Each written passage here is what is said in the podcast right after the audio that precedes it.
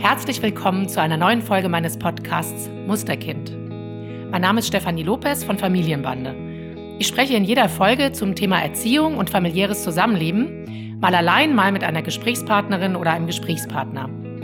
Ich spreche über Themen, die mich bewegen, als Mutter und als Elternberaterin. Es gibt auch Folgen, in denen ich Fragen beantworte, die ihr mir schicken könnt. Mir geht es darum, wie wir Abstand nehmen können vom Bild eines Musterkindes um unsere Kinder zu begleiten in ein selbstbestimmtes und glückliches Erwachsenenleben. Ich gebe keine schnellen Tipps zum Umgang mit Kindern, sondern vielmehr Leitgedanken als Kompass mit auf den Weg. Weil ich glaube, dass wir alle unsere ganz persönliche Art und Weise finden müssen, Eltern zu sein, jenseits von Mustern. Mein größtes Anliegen, dass sich die Beziehungen zwischen Eltern und Kindern verbessern, dass das Verständnis wächst für unsere Kinder, aber auch für uns selbst und dass wir so wieder mehr die Gestalterinnen unseres Familienlebens sind.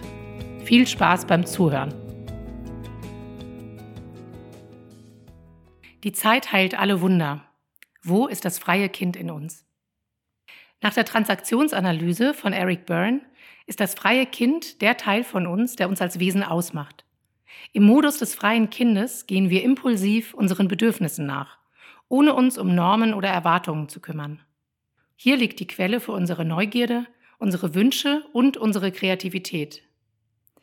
Geben wir diesem Teil Raum, sich konstruktiv zu entfalten, kann er sehr wertvoll für unser Leben sein.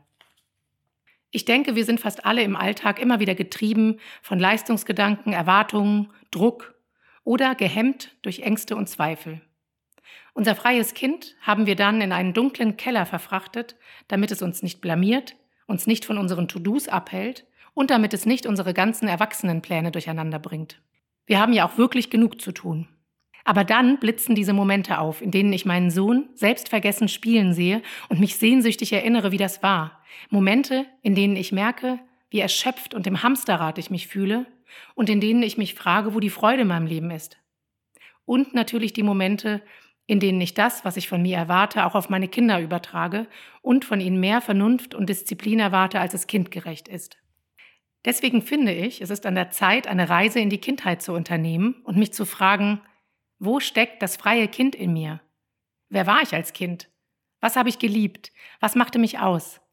Wo habe ich es schon in mein Erwachsenenleben integriert? Und welchen Teil kann ich mir wiederholen?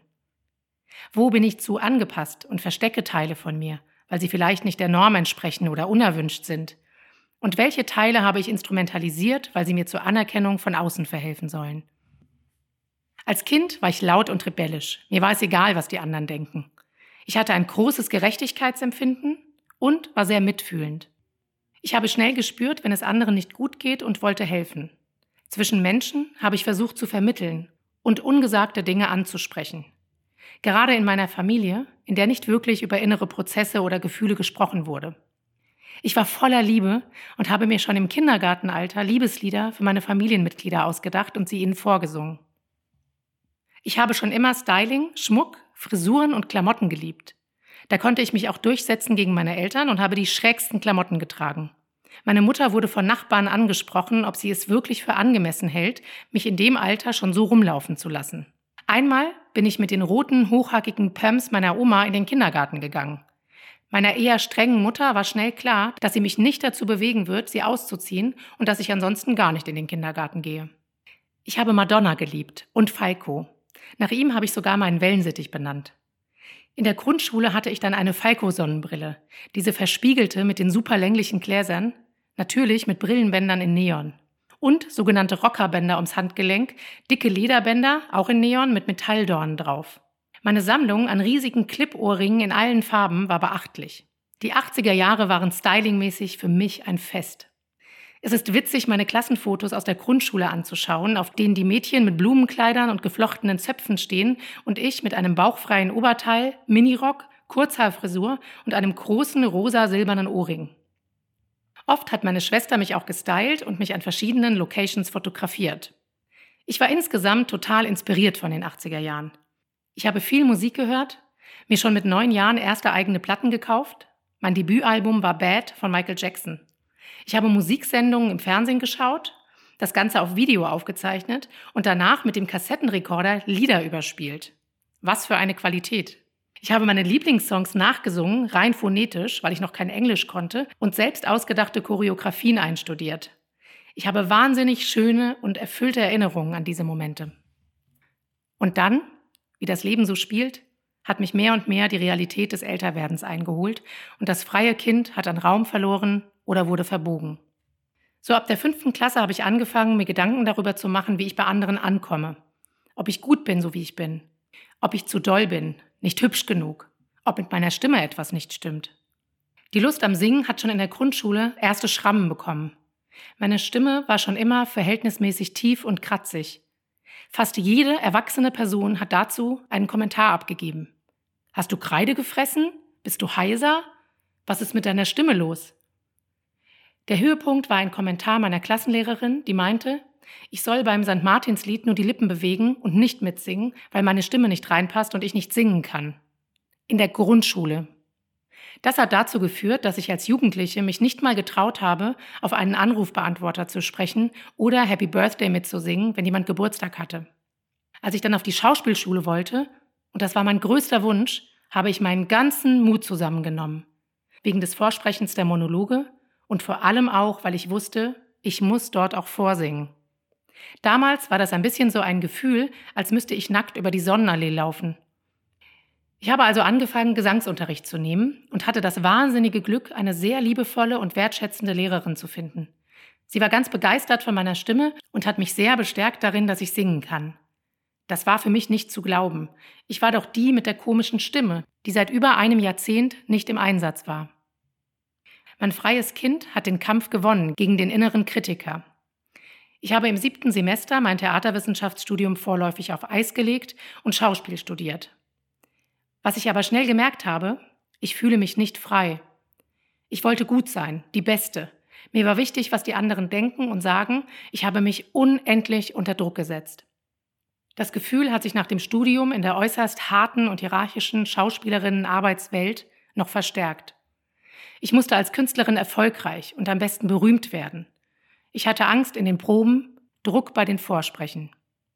Bis ich 2007 in einem Burnout gelandet bin und kräftemäßig noch nicht einmal in der Lage war, mir ein Glas Wasser einzuschenken.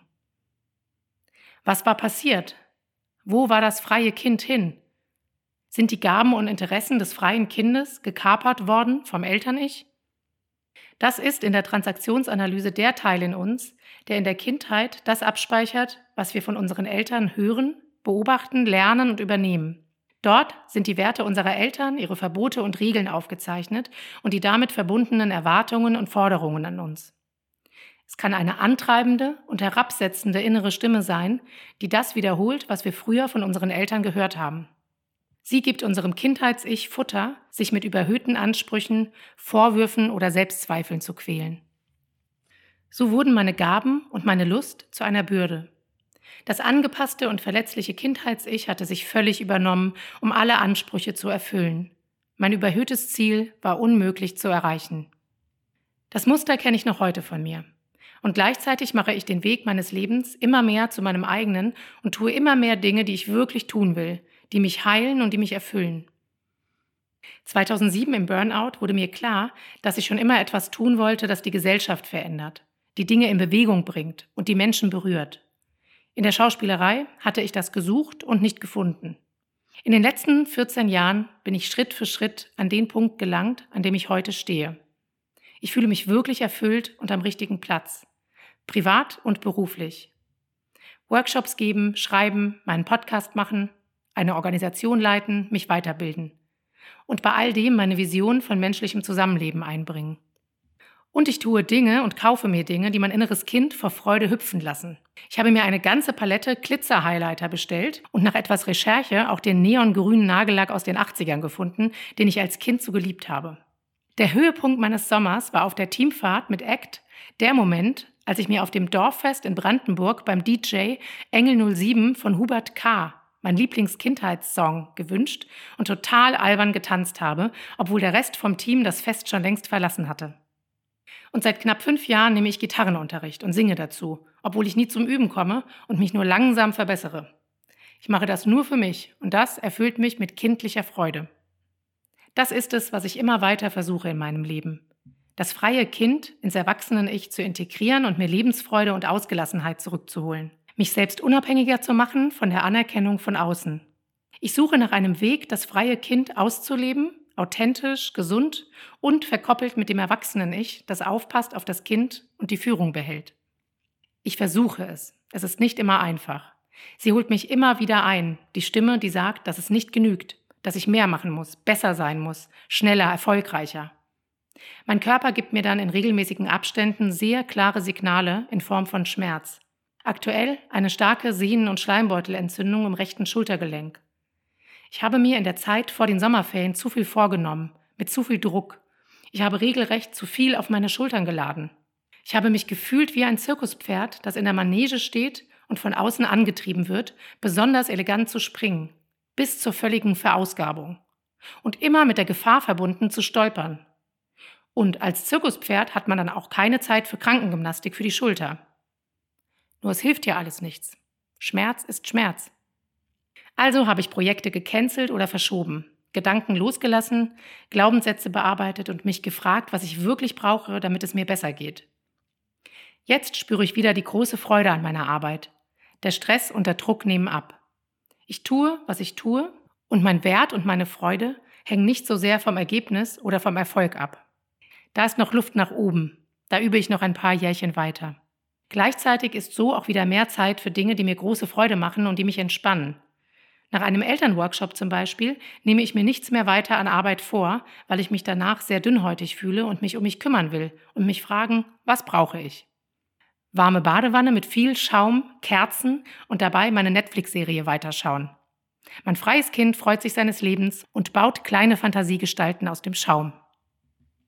Die Reflexion darüber, wo wir in unseren alten Mustern verhaftet sind, finde ich auch als Mutter so wichtig, weil wir sonst unbewusst diese Muster auf unsere Kinder übertragen. Dann stellen wir Erwartungen an sie, dann sollen sie möglicherweise in ihrem Leben erfüllen oder erreichen, was uns verwehrt blieb. Dann ertragen wir es vielleicht schlecht und haben wenig Verständnis dafür, wenn sie faul sind und Spaß haben, verspüren Neid auf ihre Unbeschwertheit und sprechen mit der maßregelnden Stimme aus unserem Eltern-Ich mit ihnen. Ich denke, um unsere Kinder sich in ihrer Persönlichkeit frei entfalten zu lassen, müssen wir uns auch unser freies Kind zurückholen. Sonst ist die Freiheit der Kinder schwer auszuhalten und ein ständiger Trigger eine Erinnerung an das, was uns fehlt. Vielleicht können wir das Streben nach Lustbefriedigung weniger als Egoismus abtun und vielmehr als Lebensdrang betrachten.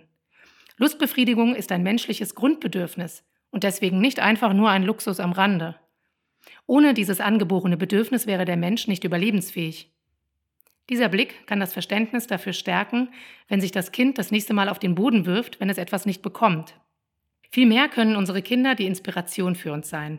Wir können uns bei ihnen abschauen, wie Selbstvergessenheit und im Flow-Sein aussehen. Ich ermutige dazu, darüber nachzudenken, welche Muster uns jeweils geprägt haben. Welche Anteile mussten wir verstecken, weil sie nicht gerne gesehen wurden, weil vielleicht sogar Gefahr drohte? Welche Anteile wurden belächelt und wir tun sie selbst heute als albern und unwichtig ab? Welche Anteile unserer Persönlichkeit leben wir weiter, aber wir haben sie als Schutzstrategie so verstärkt, dass sie uns auf diese Weise nicht mehr gut tun? Zum Beispiel anderen helfen, der Clown sein, auf der Bühne stehen. Ich will wieder den ganzen Raum meines eigenen Ichs ausfüllen, mit meinem ganzen Sein und allem, was dazugehört. Ohne Stress und Leistungsdruck. Wenn ich immer weiter diesem magischen Glücksgefühl des freien Kindes folge, kann ich es erkennen und versuchen, die Momente herzustellen und zu verstärken. Ich kann mir das Gefühl einprägen und es in mich aufnehmen. Ich kann mit meinem erwachsenen Ich die Führung behalten und gleichzeitig Kontakt zum freien Kind herstellen. Ich brauche keine Angst zu haben, dass mir dann mein Leben entgleitet. Es geht darum, das freie Kind sprechen zu lassen und es in den Alltag zu integrieren.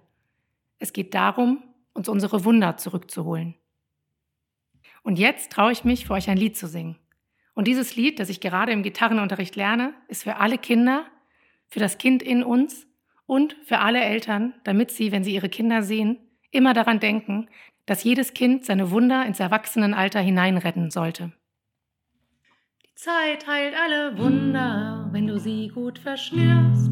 Bind nur die Stelle gut ab, bis du's gar nicht mehr spürst. Du weißt, ein Feuer geht aus, wenn du es länger nicht schürst. Und du weißt, dass du besser an alte Wunder nicht rührst. Auch das größte Wunder geht vorbei. Und wenn es dich nicht loslässt, zähl bis drei. Es geht vorbei, es geht vorbei. Kommst auf die Welt, um dir den Kopf zu verdrehen. Und du lachst über Hunde und deine eigenen Zehen. Und bleibst kaum kannst du laufen, alle zwei Meter stehen. Fällst auf die Knie, um noch ein Wunder zu sehen. Im nächsten Wunder ziehen sie dich vorbei. Der, der dich am Arm hält, zählt bis drei. Es geht vorbei, es geht vorbei, es geht vorbei, es geht vorbei. Die Zeit heilt alle Wunder schon nach wenigen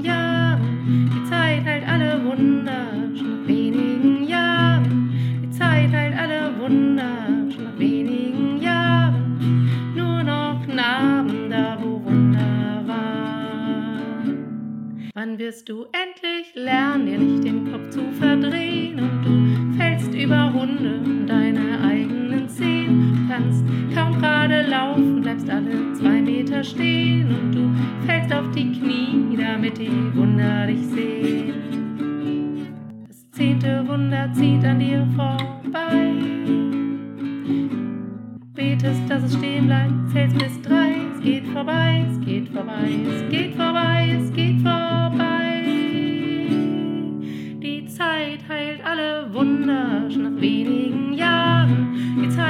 Alle Wunder schon nach wenigen Jahren. Die Zeit heilt alle Wunder schon nach wenigen Jahren. Nur noch Narben da, wo Wunder waren. Die Zeit heilt und alle wundern sich nach all den Jahren, dass nichts bleibt als ein paar Stunden. Da, wo Wunder waren, die Zeit heilt und alle wundern sich nach all den Jahren, dass nichts bleibt als ein paar Stunden. Und Narben da, wo Wunder